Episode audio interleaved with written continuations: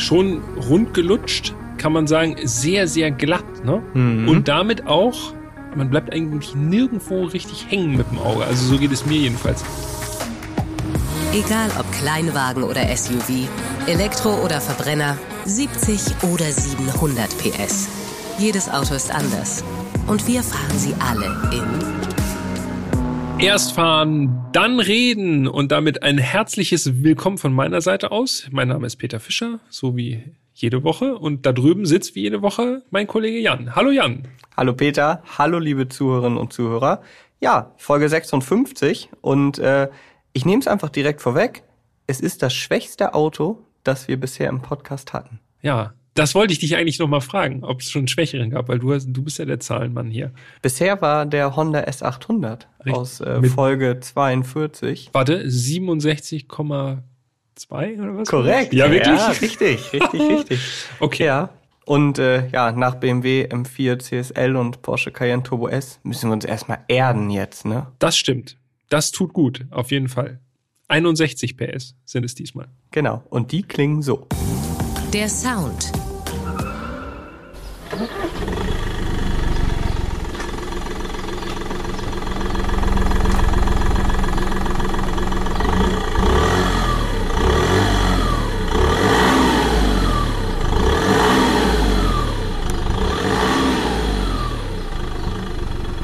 Dieselig. Dreizylindrig. Ja. Also er klingt nicht wirklich mächtig. Ne? Also es ist nee. ein bescheidener kleiner Dieselsound. Wir sprechen heute über den Audi A2 3 Liter. Korrekt, ja. Also kein ganz normaler A2, das Auto an sich ist ja schon ziemlich special, sondern auch noch mit einer besonderen Motorisierung. Genau, und mit drei Liter ist nicht gemeint, dass er drei Liter Hubraum hat. Nicht, das dass, dass wir was. falsch verstanden drei werden hier. Zylinder mit drei Liter Hubraum. Das wäre auf jeden Fall dann würde das der, mächtig. Dann würde der auch nicht so klingen. Ja, stimmt, allerdings. Die drei Liter beziehen sich natürlich auf den Verbrauch. Also mit drei Liter Diesel soll der Audi A2 100 Kilometer weit kommen. Das war so um die Jahrtausendwende, war das irgendwie so eine Zielmarke, die man sich gesetzt hat, wo man gesagt hat, das wäre doch was, wenn man ein Auto bauen könnte, was nur drei Liter Diesel auf 100 Kilometer verbraucht. Ja. Und der A2 gehört da rein äh, in diese Kategorie, die damals mehr oder weniger vom VW-Konzern neu geschaffen wurde. Und er ist nicht alleine, denn es gibt noch ein 3-Liter-Auto aus dieser Zeit. Ja, korrekt. Den VW Lupo. Den bin ich ja damals mal gefahren sogar, als er ganz neu war. Vielen Dank an Norbert an dieser Stelle, falls er zuhört. Ich würde aber sagen, auf die Motorisierung, also auf den Motor und natürlich auch, wie sich dieses Auto fährt, da gehen wir nachher nochmal drauf ein. Ja. Lass uns jetzt mal erstmal über den A2 im Allgemeinen reden. Denn wie gesagt, an sich ist das Auto schon ziemlich speziell. In Vorbereitung auf diesen Podcast habe ich gemerkt, das ist tatsächlich so ein Auto. Du hast es letzte Woche gesagt, beim Cayenne, mhm. da hast du gar keinerlei Bezug zu. So mhm. geht's mir mit dem A2. Also das Einzige, woran ich mich so erinnern kann beim A2 ist, mein Kumpel Fabian hatte einen, das war sein erstes Auto, ja. keinen 3 Liter. Und das Auto ist mir original null in Erinnerung geblieben. Ich weiß, ja, damit sind wir halt rumgefahren das war nicht schnell, das war einfach so okay. Und das war's. Sonst habe ich, wie gesagt, gar keine, gar keinerlei Berührungspunkte mit diesem Auto bisher gehabt. Eigentlich nur so, das war der kleinste Audi. Genau. Aber und was den wirklich ausgemacht hat und äh, die Besonderheiten des Autos, da bin ich auch nicht 100 Prozent drin gewesen im Thema. Hm. Aber ich muss sagen, ich fand's echt spannend, was der kleine A2 so, was den so ausmacht. Okay, aber fangen wir mal vorne an. Also du hast schon gesagt, es war der kleinste Audi. Es ist also ein Kleinwagen. Ähm, der wurde zwischen 1999 und 2005 gebaut. Und die interne Bezeichnung, ihr kennt mich ja, sowas liebe ich, 8Z. 8Z, okay. So, und ähm, es war also ein Kleinwagen, aber anders als die meisten Kleinwagen hatte dieses Auto sehr viele Hightech-Materialien schon damals an Bord. Also Audi ja. hat sich da wirklich richtig Mühe gegeben, ne? Die Rohkarosse war aus Aluminium und ist sie, wenn die A2 überlebt haben, immer noch aus Aluminium. Was natürlich erstens einen Vorteil hat, was Rost angeht. Also der ist nicht ganz so rostanfällig. Und Alu ist natürlich leichter als Stahl. Korrekt. Und ich habe gelesen, dass der A2 dadurch gut und gerne 150 Kilogramm leichter ausgefallen ist, als wenn man ihn sozusagen in der konventionellen Stahlbauweise gebaut hätte. Hm, das kann ich mir vorstellen. Und Audi hat damit ja Technik, die in größeren Baureihen schon angewandt wurde, sozusagen in diese Kleinwagen-Kategorie übertragen. Also eigentlich die gleiche Technik dieser Audi Space Frame, der auch beispielsweise im Audi A8 immer schon drin war. Von daher ein echter kleiner, ganz, ganz kleiner Technologieträger. Ja, und wenn man das so sieht oder hört, dann ist es schon beeindruckend, wenn man denkt, okay, A8, das ist ja heute noch so das Topmodell im Luxussegment bei Audi. Ja. Dann haben sie das kleinste Auto, das klitzekleine Auto genommen und die gleiche Technologie angewandt. Ja. Also man merkt da schon, wie gesagt, wenn man sich so ein bisschen mit dem Auto beschäftigt, das ist nicht einfach nur ein Kleinwagen. Merkt man auch, dass der Wagen immer noch sehr, sehr beliebt ist. Ne? Also der hat schon ordentliches Standing, hat eine wirklich treue Fanbase, aber dazu kommen wir später noch. Wobei, immer noch, da würde ich ein Fragezeichen ransetzen, denn während seiner, während seiner Angebotszeit war er jetzt gar nicht so beliebt, ne? Gebe ich dir recht, ja. Also ich genau. habe mal nachgeschaut, 176.000 A2 wurden verkauft. Mhm. Ist jetzt nicht so bemerkenswert, diese Zahl. Ja, vielleicht lag es auch ein bisschen daran, dass natürlich dann äh, diese Technologie sich auch im Preis niedergeschlagen hat und dann für ein ziemlich kleines Auto auf einmal ein ziemlich hoher Preis verlangt wurde. Aber lustig, ich habe mir einen Screenshot gemacht, apropos beliebt und so. Wenn man bei Google mal guckt, welche Fragen mit Audi A2 in Verbindung gesetzt werden, dann kommt da, wie viel kostet ein Audi A2? Warum ist der Audi A2 so teuer? Und warum gibt es keine Audi A2? Also, man merkt, es hat sich gewandelt. Ne? Früher ja. eher unbeliebt, weil vermutlich jetzt einfach zu teuer für das, was man bekommen hat. Heute anscheinend das Gegenteil. Äh, die werden gut aufgekauft und äh, sind, wenn sie in einem guten Zustand sind, schon in mehr oder weniger fachkundigen Händen. Ja, absolut. Das würde ich auf jeden Fall auch so unterschreiben. Ein Wort noch zur, zur Einordnung beziehungsweise zur Klassifizierung, denn das finde ich tatsächlich, ja, man sagt, es ist ein Kleinwagen und grundsätzlich ist es ja auch ein Kleinwagen, aber er hat ja auch so ein bisschen Minivan Anleihen. Ja. Und da sind wir eigentlich genau beim Punkt, denn der Hauptkonkurrent des A2 war damals die Mercedes A-Klasse. Die erste A-Klasse, äh, die haben wir hier auch schon behandelt im Podcast. Aus Folge. Na, weißt du Boah, nee, ich muss, ich muss wirklich einfach bunt raten. Ich sag ähm, 39. Oh, da bist du aber komplett daneben. da, das war doch in Staffel 1 noch, Mensch. Nee, sag. 20. Okay. Also Folge 20, da sprechen wir über die Mercedes A-Klasse. also echt komplett daneben. ja, und ich verlasse mich zu 100% auf dich, was das angeht. Irgendwann ist, setzt mein Gehirn mal aus. genau, und, dann, und dann hängen wir da.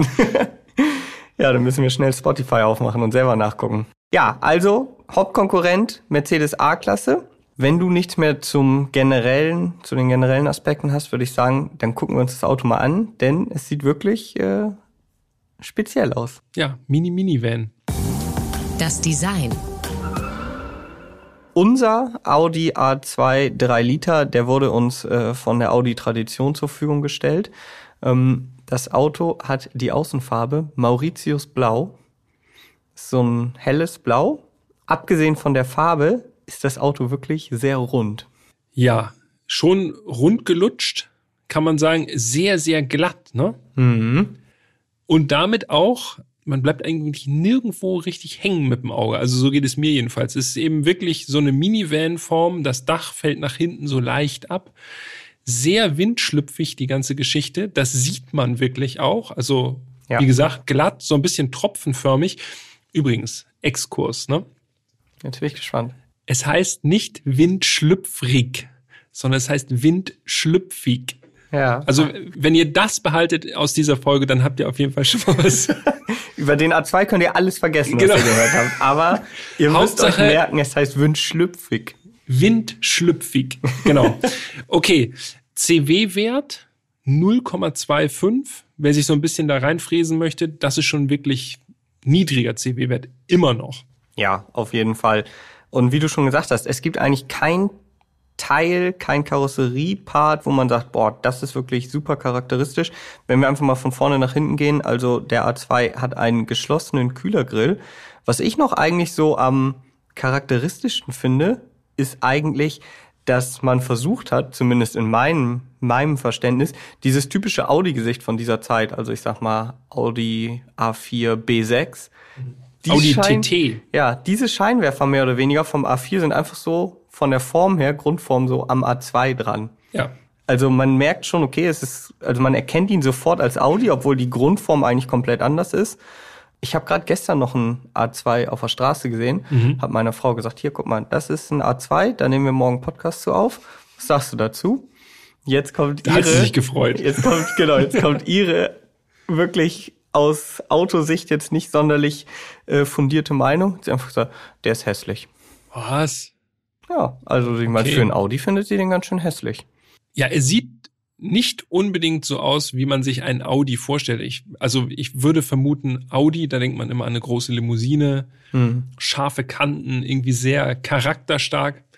Das ist der A2 jetzt nicht unbedingt. Nee, aber er hat, da habe ich nämlich gestern noch mal so speziell drauf geachtet, als er so an uns vorbeifuhr, er hat so ausgestellte Rathäuser, ne? Deshalb muss ich auch ehrlich an den ersten TT denken bei der Form. Es sieht ja. so ein bisschen so aus, als hätte man einen TT, so den ersten TT genommen und so ein bisschen gequetscht. So ein bisschen gequetscht, dass er so nach oben so rausquillt. Und dann hat er halt vier Türen. Also, ähm, ja, ihr merkt schon, so ganz gewöhnlich ist dieses Design nicht, aber ich glaube tropfenförmig, das, das trifft es schon ganz gut und sehr, sehr glatt. Ja, und ein Detail möchte ich unbedingt noch erwähnen, und das ist die Heckscheibe. Denn die geht so nach oben ins Dach. Das ist wirklich speziell und in der Scheibe, also das ist wirklich ein sehr großes Glasteil, da ist so ein kleiner Dachkantenspoiler integriert. Wenn man sich das heute anschaut, das ist, glaube ich, wirklich auch ein Teil, was in der Entwicklung nicht günstig war.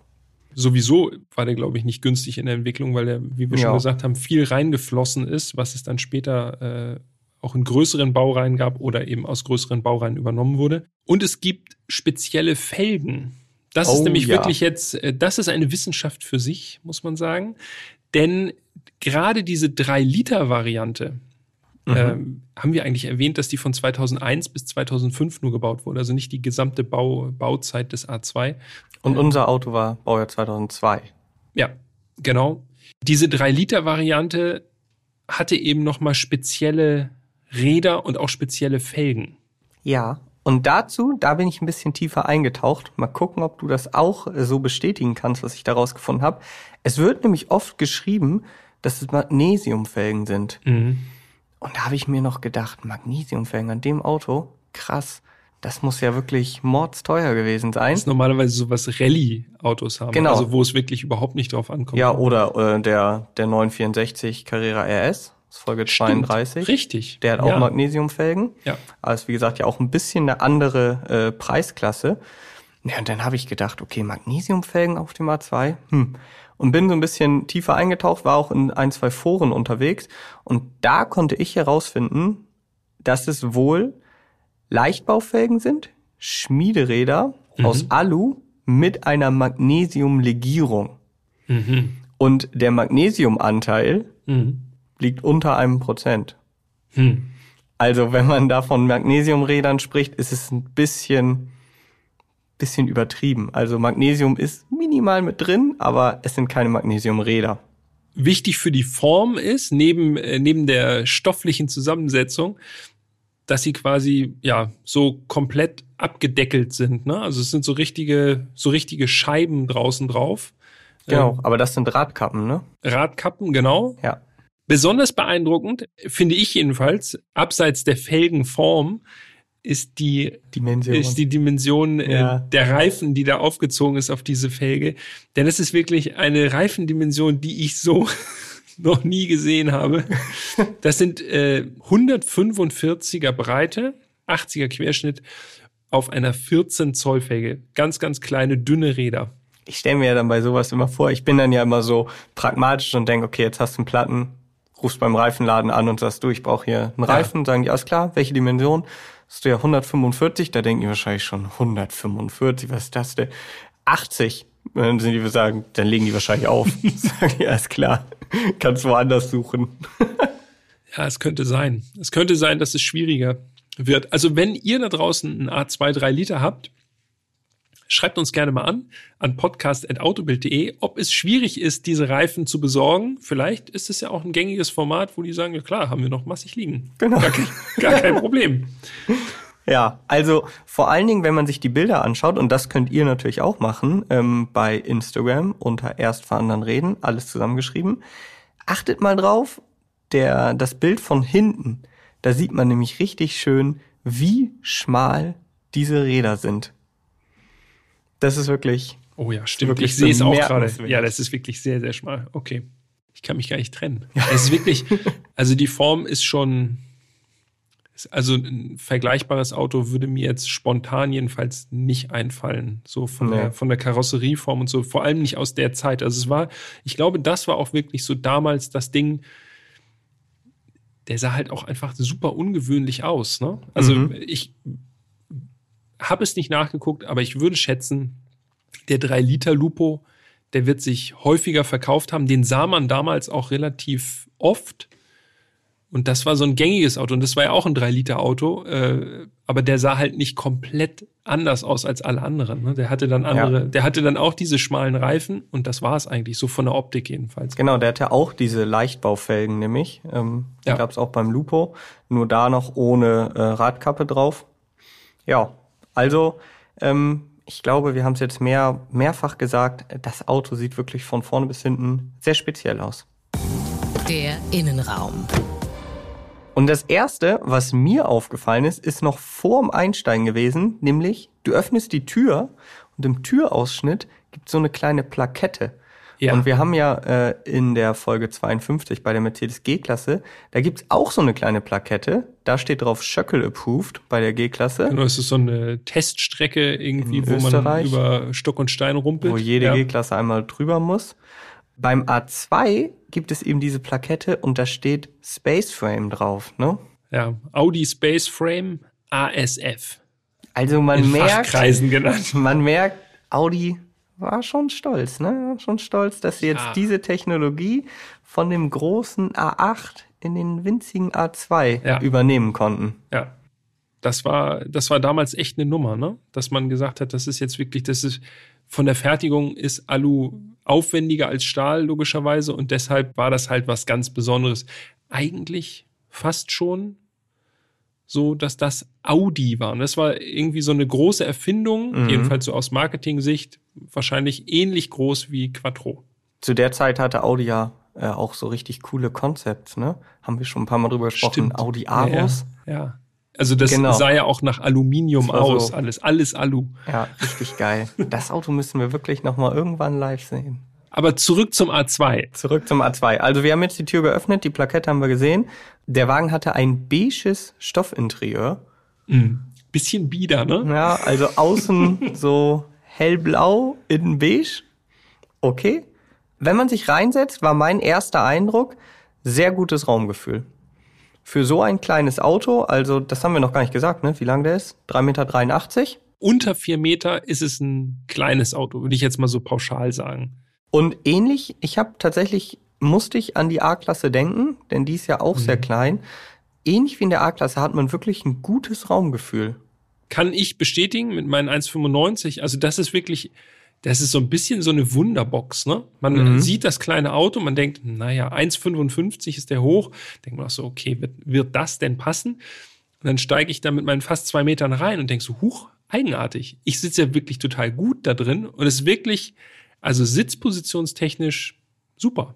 Auch hinten. Ja, Das ist das Allerverrückteste. das ist eigentlich der Ritterschlag, ne? Wenn du hinten sitzen kannst, ist wirklich so, dass man sagt, krass. Und das in so einem winzigen Auto. Ich weiß auch nicht, wie sie es gemacht haben. Also ich habe mit Sitz vorne, also Fahrersitz auf mich eingestellt, konnte ich sozusagen hinter mir sitzen. Ja, an den Knien ist es wirklich eng geworden. Ja, keine Frage. Aber bei unter vier Meter wundert mich das nicht.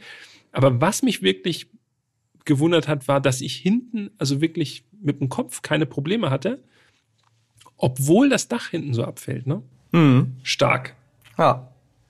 Ja, Ja, also ich hatte- Raumkonzept Ich hatte 10 von logischerweise gar keine Probleme. Ich konnte sowohl vorne als auch hinten gut sitzen. Wenn wir jetzt nochmal über den Innenraum an sich sprechen, da muss ich sofort denken, so, oder für mich ist das so ein richtig, so ein typischer Audi-Innenraum der 2000er Jahre, ne? Langweilig. Ja, es ist funktional, aber nicht wirklich aufregend. Also das Lenkrad hätte auch in einem A4 sein können. Das sind alles mehr oder weniger Gleichteile. Okay, wundert einen jetzt nicht unbedingt. Ist ja heute auch oft so zumindest. Runde Instrumente, Drehzahlmesser, Tacho, alles bekannt. Es, es kommt einem alles bekannt vor da drin. Ja, genau. Das Lenkrad nochmal, dazu nochmal ein Wort. Das hat keine Tasten. Und Lenkrad und Armaturenbrett, die hatten auch so einen etwas anderen beige Braunton. Ja, das ne? war mehr so grau-braun. Ja, oder? genau. So ein Mhm. bisschen dunkler Ja. auf jeden Fall. Ja, die Rundinstrumente hast du eigentlich gerade schon gesagt. Drehzahlmesser bis 5000. Roter Bereich bei 4200. Tacho bis 200 kmh.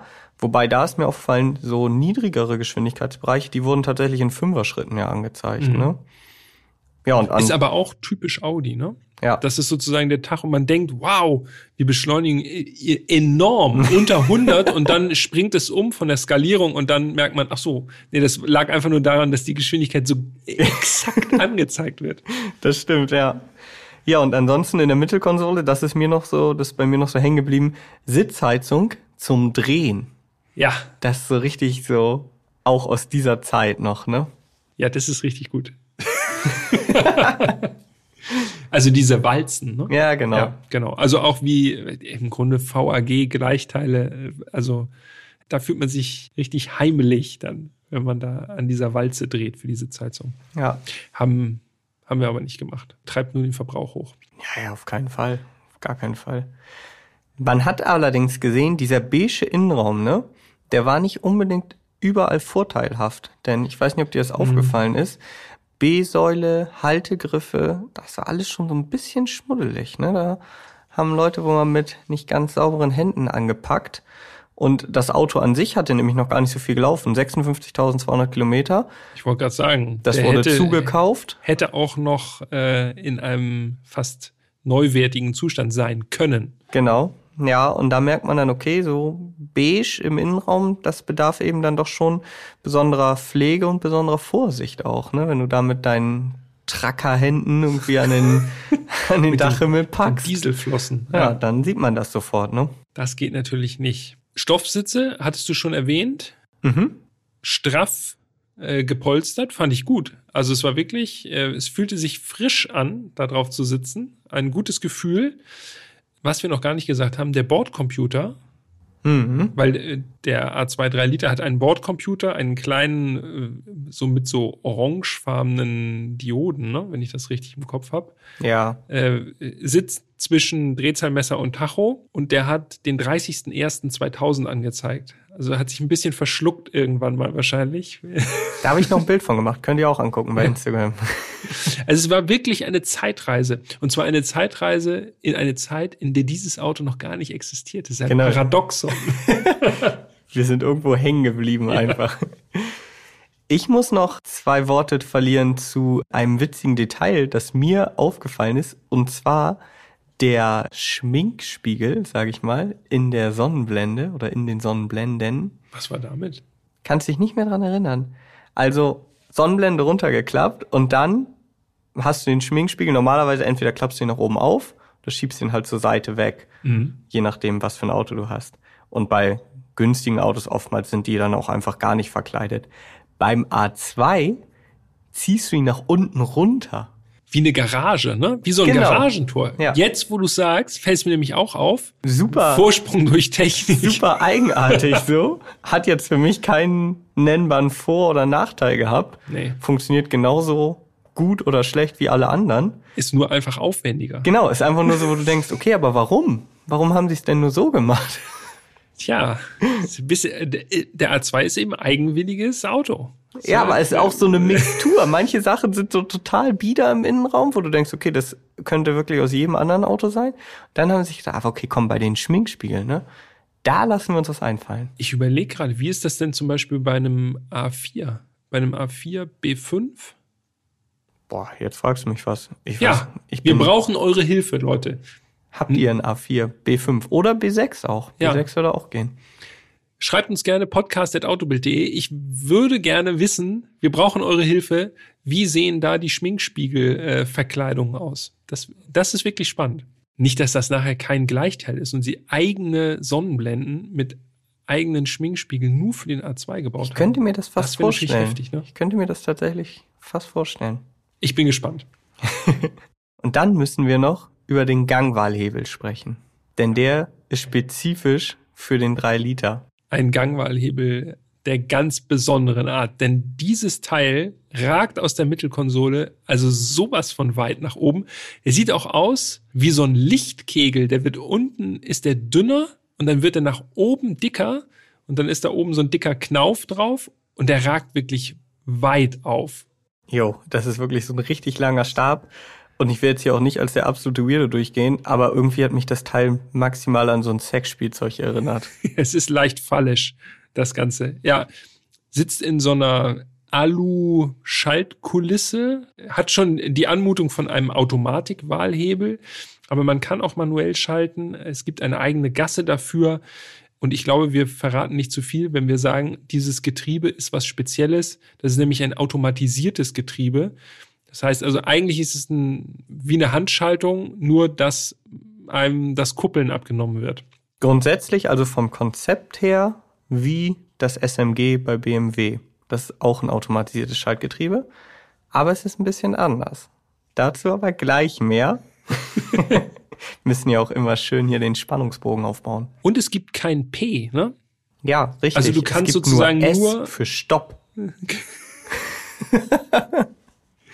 Du musst sozusagen dann, wenn du stehst, musst du die Handbremse auch anziehen. Mhm.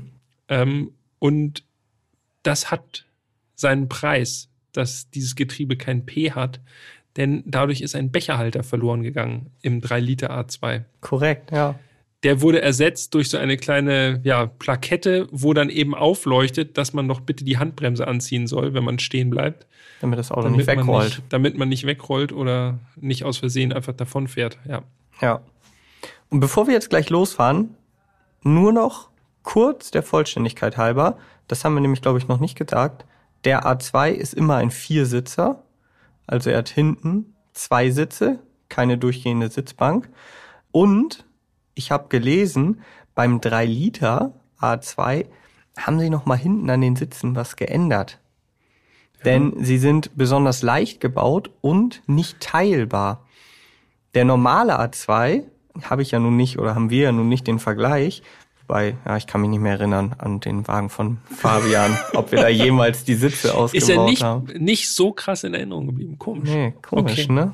Naja, jedenfalls beim normalen A2 kann man die Sitze nicht nur umklappen, sondern auch noch nach vorne klappen oder komplett ausbauen. So, und dann sind wir wieder bei der ersten A-Klasse aus Folge 20, Sehr gut.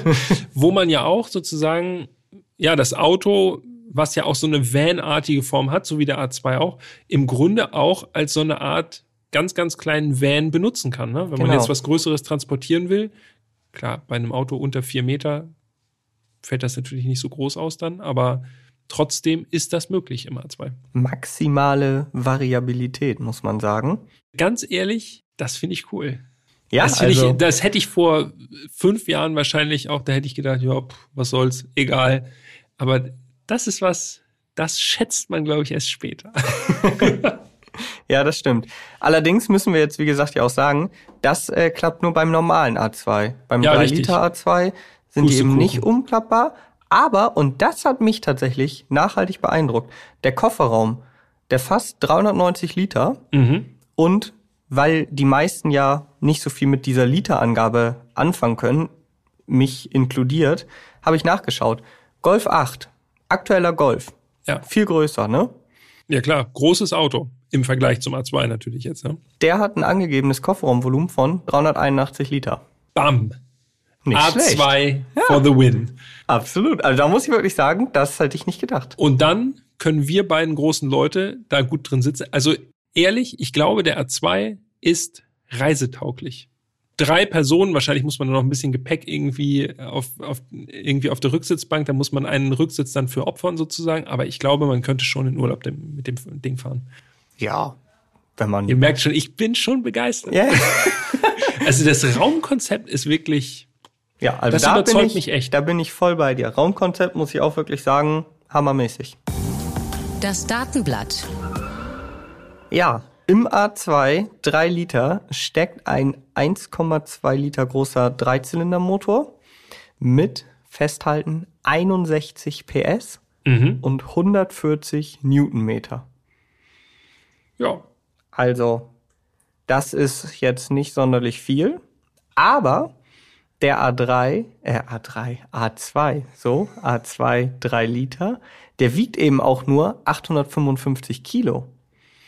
Korrekt. Das ist, also das ist wirklich federleicht, dieses kleine Auto, ne? Ich habe mal nachgeschaut, im Vergleich, also der ist natürlich der leichteste A2. Selbstverständlich. Der 1,4er Benziner mit 75 PS, der wiegt schon 40 Kilo mehr und die anderen Diesel, es gab ja auch noch 1,4 Liter Diesel in Ja. zwei Leistungsstufen, die wiegen schon 990 beziehungsweise 1030 Kilo. Aber, ja, natürlich viel schwerer als der 3 Liter, aber trotzdem Immer noch Also, leicht, ja, für heutige Verhältnisse super leicht. leicht. Wenn man das in Relation setzt, vier Leute können bequem auf Reisen gehen oder zumindest äh, hin und her gefahren werden oder sich selber hin und her fahren in einem Auto, das ja Pi mal Daumen eine Tonne wiegt. Das ist schon wirklich sehr wenig. Also so ein so ein Mazda MX-5, das ist so ein Auto, was so eine knappe Tonne wiegt, glaube ich, heutzutage. Und da passen nur zwei People rein. Ja, das stimmt, ja. Aber der Motor, so geht's mir zumindest, ist nicht das Besondere. Denn wir haben ja schon drüber gesprochen, für mich ist wirklich das Getriebe die Besonderheit am A2 3 Liter. Es ist ein automatisiertes Fünfgang-Schaltgetriebe. Die Steuergeräte dieses Getriebes, die sind auf möglichst frühes Hochschalten programmiert. Klingt spannend. Und eine Sache müssen wir auch noch erwähnen, denn der A2 hat einen Eco-Modus. Genau, und dieser Eco-Modus, ja, logischerweise, der ist dann besonders sparsam und der reduziert die 61 PS, die ja jetzt auch nicht wirklich üppig sind. Finde ich muss schon hammergeil. Da sagt man, ey, 61 PS, das ist einfach zu viel. Das ist zu viel. Genau, das ist zu viel, um wirklich, wirklich sparsam fahren zu können. Das finde ich, das finde ich super. Ganz ehrlich, das finde ich richtig gut. Im Eco-Modus 45 PS. Das muss genügen. Das ist echt hammermäßig. Und der Eco-Modus, der hat eine eigene Taste äh, neben dem Gangwahlhebel. Ja, Relativ groß, damit man die auch nicht verfehlt. genau. Im Tacho wird dann auch angezeigt, Eco leuchtet Eco, dann Vorsicht. grün. Reduzierte Leistung sozusagen. Wie Ja. beim M4 CSL, wenn man den äh, kalt startet. Außerdem, und das gehört auch noch zu den, zu den wichtigen technischen Daten, wie ich finde, der Tank im A2 3 Allerdings. Liter. Wir haben ja, also ein Auto, das in der Theorie drei Liter Diesel verbraucht, braucht natürlich jetzt auch kein 100 Liter Tank, logisch. Obwohl, das wäre natürlich richtig irre. Das wäre krass. Das wäre heftig. Hypermiling at its best dann, ey. Aber großer Tank gleich viel Gewicht, gleich höherer Verbrauch. Schlecht, natürlich. Deshalb kleinerer Tank, extra für den 3-Liter A2, wurde verbaut ein 20-Liter-Tank. Ja, wenn man dann guckt, was die anderen A2 so hatten, das war auch nicht wirklich beeindruckend sozusagen. Anfangs war das ein 34-Liter-Tank. Da kamen dann ein paar Beschwerden, dass das zu wenig ist. Später gab es dann auch einen 42-Liter-Tank, aber trotzdem 20-Liter-Tank ist schon wirklich, wirklich wenig. Also 20 Liter Tank Real Talk habe ich bisher noch nie in einem Straßenauto von gehört. Also ich weiß, dass manche. Rennwagen, die halt nur auf so einer Kurzstrecke halt fahren, die haben extra kleine Tanks wegen Ja. wenig Gewicht. Aber ich, also 20 Liter, wir regen uns ja heutzutage schon drüber auf, wenn ein Auto irgendwie diesen serienmäßigen 40 Liter Tank hat oder so. Aber 20 Liter, das ist wirklich, wirklich, wirklich winzig. Man könnte damit aber dann, wenn ich mich nicht verrechnet habe, über 600 Kilometer weit fahren. Ja, auf jeden Fall.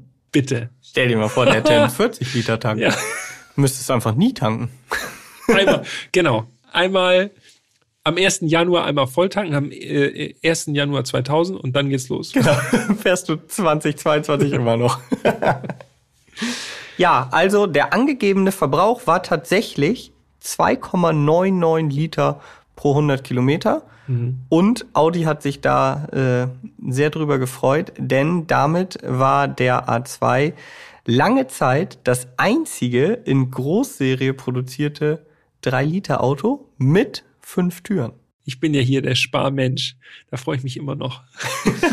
Audi hat das Auto tatsächlich als Dreizylinder Niedrigenergiefahrzeug betitelt. Ja. Das klingt auch so richtig schön kryptisch. Dreizylinder Niedrigenergiefahrzeug. Wir haben noch gar nicht gesagt, was dieses Niedrigenergiefahrzeug denn an Fahrleistungen so auf die Straße äh, hämmert. Äh, 0 auf 100, 14,9 Sekunden habe ich da gefunden, die Angabe. Ja, habe ich auch. Das ist nicht besonders schnell. Aber, Aber man nicht, kommt voran. Er ist Also- auch nicht so ultra langsam. Ich muss da immer zurückdenken an meine Quartettzeit, Ja. Autoquartettzeit. Oh ja, das ist gut. Und Das da gab es ja teilweise Autos, die haben 100 nicht erreicht. Ne? Dann Stimmt. stand da, wird nicht Ja. erreicht. Das ist auch wirklich Hast schon du automatisch verloren. maximal deprimierend.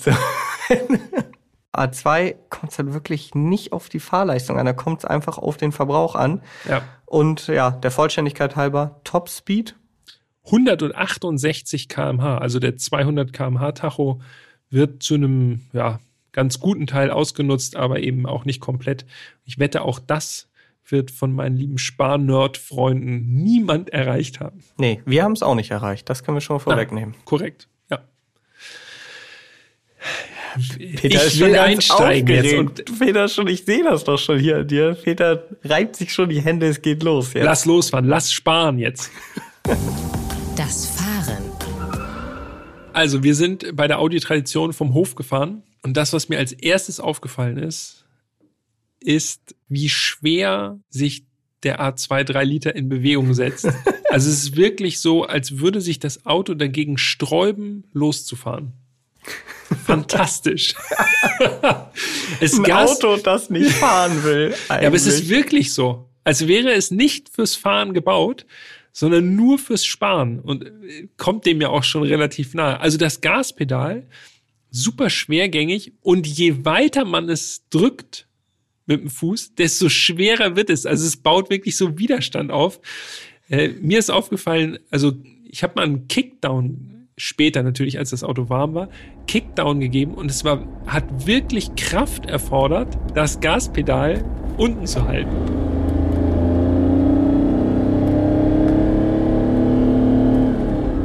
Das habe ich noch nie bei einem anderen Auto erlebt. Noch nicht mal beim Peugeot 205 T60. Ich wollte gerade sagen, beim T16 haben wir aber auch gesagt, dass das Gaspedal so schwer war. Ja. Aber es war anders schwer. Es war mechanisch schwer. Und hier Ja. hatte man das Gefühl, es wird einem wirklich gesagt, nein, mach nicht. Mach nicht so doll. Nein, nein, nur, nein. nur ganz leicht antippen. ja, also ich habe hier auch, äh, das ist so das, was mir einfach im Kopf geblieben ist. Also das Auto, also an dem Auto ist erstmal nichts Sportliches, gar nichts. So. Nee. Und dementsprechend wehrt sich der A2 auch richtig gegen das Schnellfahren. Ich würde sogar sagen, es ist also klar, dass nichts Sportliches an dem Auto ist, ja, aber es ist auch wirklich überhaupt nichts Dynamisches. Also es ist wirklich, Nee. entweder man steht oder Man rollt. man rollt. Ja. Ja. Aber ich muss jetzt was zum Getriebe sagen. Das ist wirklich, ja. also krass, habe ich noch nie so erlebt. Grundsätzlich kann man noch sagen, die Schaltvorgänge, die sind noch am ehesten mit dem SMG von BMW vergleichbar. Ja. Auf der langsamsten Stufe, muss man dazu sagen. Beim SMG kann man ja je nach Fahrzeug verschiedene Schaltgeschwindigkeiten einstellen. Und da haben wir ja schon mal drüber gesprochen in der M5 E60 Folge, ne? Ja. Weißt du welche? Ja, ja, ich weiß, welche das war. Sagst du aber nicht. Wird nicht verraten. also 34. Und da haben wir ja schon gesagt, wenn man also jetzt fährt und man ist im Automatikmodus, dann ist wirklich so. äh, äh. Und beim A2 ist das wirklich nochmal auf die Spitze getrieben. Ich habe Ja. das Gefühl gehabt, das Getriebe will nur hochschalten. Immer Ja. hochschalten. Also auch wirklich schon an so, also an in komplett unsinnigen Situationen. Beispiel, du fährst aus dem Kreisverkehr. Du willst ja also raus. Du Raus musst, beschleunigen. genau. Ja. Getriebe schaltet direkt hoch. Guck, guck, guck. Und du denkst, Ja. nee, ich muss ja noch hier wegkommen, so, sonst stehe ich hier gleich. Also es, es ist wirklich krass. Die Programmierer, haben wir ja gesagt, von dem Steuergerät, die haben ihre Arbeit auf jeden Fall richtig gut gemacht. Das Auto schaltet sehr, sehr früh. Genau, der Zweck ist auf jeden Fall erfüllt. Was mir aufgefallen ist bei dem Getriebe, dieses frühe Hochschalten, ja, und es wird auch extrem spät zurückgeschaltet. Oh ja. Also wirklich eigentlich gar nicht. Und das führt dazu, dass man, wenn man an eine Ampel ranfährt, erstmal, es gibt auch einen Segelmodus. Das finde ich echt heftig. Also man segelt auch in der Stadt schon. Ja. Bei Stadttempo. Im Eco-Modus, ne? Im Eco-Modus, muss ich dazu Ja. sagen, genau. Ich bin natürlich nur im Eco-Modus gefahren. Alles andere wäre zu heftig gewesen. Die vollen 61 PS wolltest du dir nicht gönnen. Ja, doch, habe ich natürlich auch. Aber ähm, also wenn sparsam, dann auch richtig sparsam. Mhm. Und das Getriebe, das schiebt so richtig in die Bremse rein. Es ist uns, äh, ich weiß, war das der Kia Sorento, wo Ja. es dir so Ja, aufgefallen ja, ist? ja, stimmt, der Sorento. Aber beim ja. A2, 3 Liter, also das mal 60, würde ich sagen. Also er schiebt wirklich so richtig in die Bremse rein, weil er denkt, oh nee, wir müssen lieber weiterfahren, bloß nicht zum Stehen kommen. Weiter rollen, rollen, rollen, Schwung nutzen, bitte. Also, Ja, und das führt dazu, also mir ging es so, dass teilweise die Gänge so lange gehalten wurden, dass sich das Auto richtig verschluckt hat. Also auf dem Ja. Parkplatz ist so, ist, weil, er ist immer kurz vorm Abwürgen. genau, weil es hat einfach nicht runtergeschaltet. Grandios. Äh, ich, ich weiß ja nicht. ach ja, äh, ich habe eine Sache im Eco-Modus, ich weiß nicht, ob es dir aufgefallen ist, äh, da gab es immer eine Warnung. Eine Warnung? Ja. Vielleicht habe ich das auch nur mit meinen Wurstfingern irgendwo eingestellt aus Versehen. Aber mir ist aufgefallen, dass wenn man 80 km/h überschritten hat auf der Landstraße, dann kam immer eine Warnung, bing, so dass ich dachte, oh, was ist jetzt los? Aber es war tatsächlich einfach nur, wir fahren jetzt schneller als 80. An alle A2 3 Liter Besitzer da draußen könnt ihr könnt ihr mich erhellen. Schreibt gerne an podcast@autobild.de. Äh, Habe ich da einfach nur was falsch eingestellt? Oder gibt es diese Warnung im Eco-Modus? Weil es war wirklich, man fährt und auf einmal bing, bing, irgendwie so ein Klingelton. Und ich könnte mir vorstellen, dass es damit zusammenhängt, dass gewarnt werden soll, Vorsicht, wir, so schnell müssen wir wirklich nicht fahren. Wir wollen sparsam bleiben. Jetzt wirst du hier mordsmäßigen Verbrauch haben, wenn Ja. du jetzt über 80 wärst. Ja. Ja. das ist mir tatsächlich nicht aufgefallen. Ja, vielleicht bin ich nie so schnell gefahren. Ich einfach Wahrscheinlich du. Ich war Sparjan. Was mir allerdings aufgefallen ist, und da habe ich mich relativ irgendwie, ja, erschrocken ist vielleicht ein bisschen übertrieben, aber an der Ampel, wir fahren an die Ampel ran, ich halte an, das Auto bleibt an und plötzlich geht's aus. Mhm. Das Auto hat eine Start-Stopp-Automatik, die man erstmal nicht ausschalten kann. Zumindest habe ich es nicht gefunden. Also Ja. in modernen Autos kennt man es ja, da gibt es halt einen Knopf im Idealfall. Manchmal auch nur in Untermenüs, wo man dann eben Start-Stopp ausmachen kann. Habe ich im A2 nicht gefunden. Ich glaube, die kann man nicht ausschalten. Und dann Nicht, nicht zielführend. habe ich nachgelesen, die geht erst an, wenn du vier Sekunden stehst. So, das heißt, wie gesagt, man fährt an der Ampel ran, das Auto bleibt an und plötzlich geht es aus und es ist eben auch ein älteres System. Es braucht auch eine Sekunde oder zwei, drei, um wieder anzugehen. Und wenn du jetzt dir vorstellst, du stehst also an der roten Ampel, Ja. erstmal geht das Auto überraschend aus, denkst, okay, hm, komisch, naja gut. Die Ampel wird grün, die Autos vor dir fahren los. Jetzt braucht das Auto erstmal zwei Sekunden, um anzugehen. Und dann will es ja auch nicht losfahren. Dann sträubt es sich ja auch noch gegen das Losfahren. Das heißt, du denkst, scheiße, gleich hupen bestimmt alle. Ja, es ist, man muss sich komplett umstellen vom Fahren. Das ist sehr gut, ein guter Satz. Man muss sich, es ist ein ganz anderes Fahren, ne? Man muss, Ja. man schätzt auch andere Sachen. Also ich habe es wirklich, äh, es war schon wirklich beeindruckend und das jetzt ohne Spaß, wenn, wenn der A2 in diesen Segelmodus geht und man auf der Landstraße so dahin rollt, wirklich so mit, ich sag mal 70, 80 und dann segelt das Auto, plötzlich merkt man richtig, huch, nur noch Leerlaufdrehzahl und dann, ja, fährt man so und es ist so leicht, also das rollt so leicht. Man merkt Ja. richtig, das Auto wiegt wenig, die Reifen sind splirre, splirre dünn. Und man merkt, es gibt eigentlich kaum richtigen Widerstand im Fahren. Also und es gibt natürlich Widerstände, aber die sind sehr, sehr gering. Ja, auf jeden Fall. Und das ist echt beeindruckend. Und wenn man in diesen Modus erstmal so reinkommt, dass man so denkt, okay, man muss einfach seinen Fahrstil komplett umstricken und sich darauf einlassen, dass das Auto ich meine, bei 1300 Touren schon hochschaltet in den nächsten Gang, dann, äh, dann ist es wirklich beeindruckend, das zu sehen. Und dann auch im Kopf zu haben, okay, das ist jetzt vor 20 Jahren entwickelt worden. wenn man das heute vielleicht machen würde, würde die Technik einem da vielleicht ein bisschen mehr entgegenkommen und es wäre trotzdem so sparsam oder ansatzweise so sparsam. Das ist trotzdem, äh, also es ist schon ein Sparmeisterstück. Ja, das auf jeden Fall. Was ich noch beeindruckend fand, war die Soundkulisse, denn es war überraschend leise in mhm. dem A2. Ja. Das hätte ich gar nicht so gedacht. Ich hätte halt gedacht, okay, wenn das Auto besonders leicht ist, wurde bestimmt auch irgendwo an Dämmmaterial oder so gespart. Aber, und gerade im Segelmodus, da hört man dann ja wirklich eigentlich alles. Und es war wirklich richtig gut. Also, das hat mich überrascht, hätte ich so nicht erwartet. Mhm. Was jetzt so Sachen, so die typischen Punkte, die wir sonst hier an dieser Stelle ansprechen, so Fahrwerk, Lenkung, Bremse angeht, kann ich ehrlich gesagt relativ wenig zu sagen, denn das Auto ist ja, wie gesagt, mehr so dahingerollt. Ja, also ich fand das Fahrwerk, da habe ich mir auf jeden Fall gemerkt, dass es komfortabel ausgelegt war. Ich kann mich noch erinnern, dass wir so auf der Landstraße gefahren sind, da gab es so ein paar schlechtere Passagen. Da war das so, da hatte so nachgeschwungen und so. Also es war schon, also es war jetzt nicht sportlich hart sagen wir es so. Okay, das kann ich auch sagen. Und das, das passte auf jeden Fall, fand ich ganz gut auch dazu, dass man so dahin rollt. Und ich kann mich erinnern, dass Kurven zum Teil wirklich bedrohlich waren.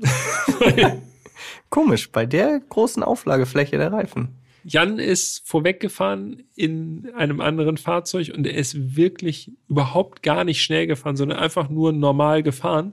Und ich hinten dran im A2 3 Liter und ich habe wirklich gedacht, boah, wenn wir jetzt noch 3 kmh drauflegen, dann, dann war's das, weil diese Reifen einfach so dünn sind. Es ist wirklich, also wer den Thrill haben will, immer am Limit zu fahren, der ist mit diesen Reifen auf jeden Fall gut aufgestellt. Und das ein bisschen zügiger durch die, durch die Kurven fahren, ist, ist auf jeden Fall heftig. Und diesen Nervenkitzel innerhalb der ganz normalen äh, Verkehrsvorschriften. Ja, absolut. Also jenseits davon, dass man da irgendwie zügig durch die Kurve gekratzt wäre irgendwie. Ja. Ich bin so wie viel mag es gewesen sein, 30, 40 Kilometer mit dem Auto gefahren. Ja.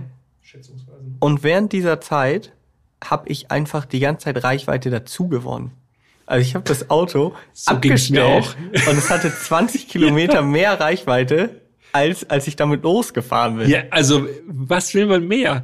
Ich habe mir aufgeschrieben, am Anfang 330 Kilometer Reichweite. Mhm. Und am Ende waren es 440. Und wir waren ja, also wir sind ja jetzt nicht die ganze Zeit nur sparsam gefahren. Wir sind ja auch mal normales Tempo auf der Landstraße gefahren. Und da hätte ich jetzt gedacht, okay, wenn so ein Auto so auf Sparen ausgelegt ist, dann, wenn man dann ein bisschen zügiger fährt, da wird's dann äh, beim Verbrauch sich bemerkbar machen plötzlich. Nö, überhaupt nicht. Also es war wirklich äh, immer noch super sparsam. Ja, krass. Wir das fand ich gut. Wir sind auch richtige Sparmeister. Und jetzt kommt der Downer, ne? Ja, ich weiß, worauf du hinaus willst. Hau raus. Weil das, worauf es beim A2 3 Liter ankommt, den Verbrauch, den konnten wir nicht ablesen. Ja, aber jetzt ist die Frage, lag das an uns oder am Auto? Tja. Denn wir konnten im Bordcomputer zwar alles finden, Reichweite, sonst was, aber eben nicht den momentanen oder den Durchschnittsverbrauch. Ja, leider nicht. Also, lieber A2 3 Liter Fahrer da draußen. Hilfe! Haben wir einfach nur was übersehen? Gibt es einen Spezialtrick? Oder hat sich Audi gedacht, wir sagen es einfach nicht. Das Auto ist sparsam, das muss reichen. Ihr seht's ja an der Zapfsäule. genau. Ja, das ist ja eigentlich auch, wenn man es jetzt so richtig hardcore-mäßig sieht, ist das ja eigentlich auch der Wert, dem, genau. auf den man sich nur verlassen kann, ne? was ja. wirklich am Ende nachgetankt wird. Ja. Allerdings. Ich, ich bin echt. Pedal mit durch.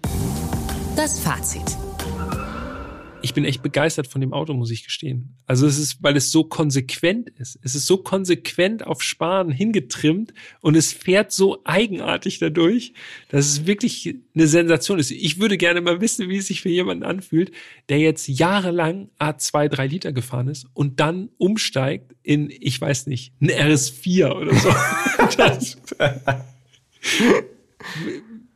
das Gesicht, das würde ich gerne sehen. So, huch, ich, ich gebe Vollgas sofort von der Ampel weg. Was ist das?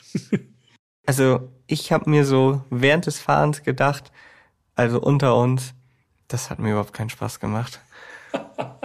so, ja, man muss seinen Fahrstil komplett ändern, ja. aber nee, da habe ich keinen Bock drauf. Also das war eins der wenigen Autos, wo ich danach ausgestiegen bin und gedacht habe, okay, ja, irgendwie ist es cool, damit mal gefahren zu sein, so grundsätzlich, weil es halt eben so anders ist. Aber ich war wirklich absolut nicht traurig, als die Fahrt vorbei war. Sag bloß, der Honda S800-Moment wiederholt sich immer Ja. zwei, drei Liter. Tatsächlich. Ja, krass.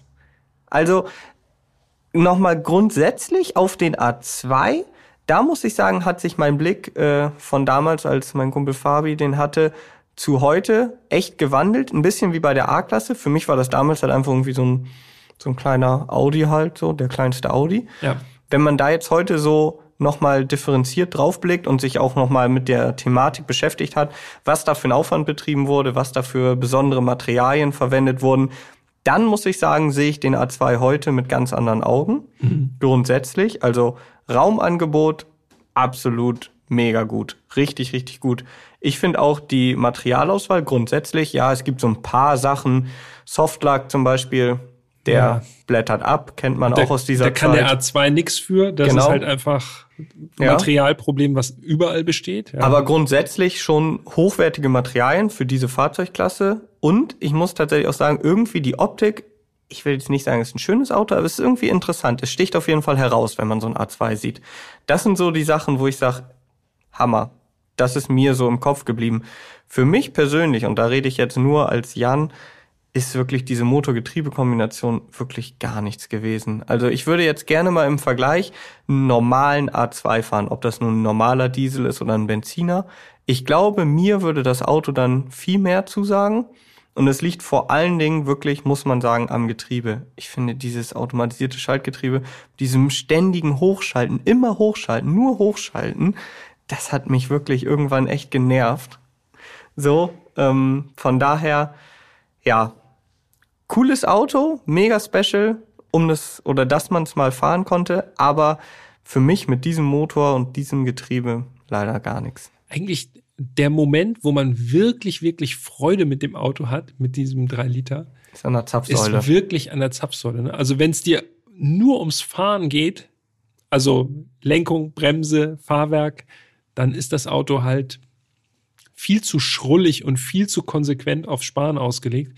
Aber ich finde gerade das macht es so interessant. Ich würde damit gerne irgendwie pendeln, morgens zur Arbeit so und denken, ah, was für ein Gefühl, wenn ich jetzt 70 auf der Landstraße fahre, dann verbrauche ich vielleicht nur 2,8 Liter. Ich möchte damit nicht pendeln. Ich komme dann, glaube ich, immer mit schlechter Laune auf der Arbeit an.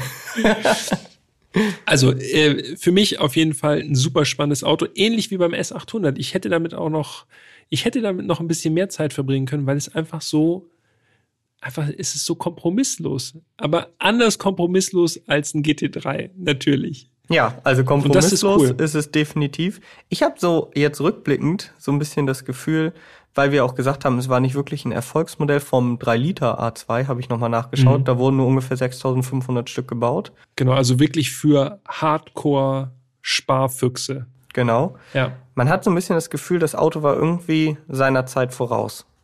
Ja, kann man sagen. So wie der A2 vom Konzept her grundsätzlich. Ja. Es gab ja sogar noch mal einen potenziellen Nachfolger. Ne? Audi hat auf der IAA 2011 Ja. noch mal ein Konzept eines neuen A2 gezeigt, Ja. der es allerdings dann nicht geschafft hat. Ja, und es gab ja auch noch ein, äh, so ein Kleinwagen E-Tron-Konzept Mhm. vor ein paar Jahren. Aber davon hat man jetzt ehrlich gesagt auch nicht mehr besonders viel gehört. Nee. Also, Und auch der A1, der läuft jetzt ja auch nicht haben so sich richtig. die Finger verbrannt am A2. Das Ja, ist wahrscheinlich. ein bisschen schade.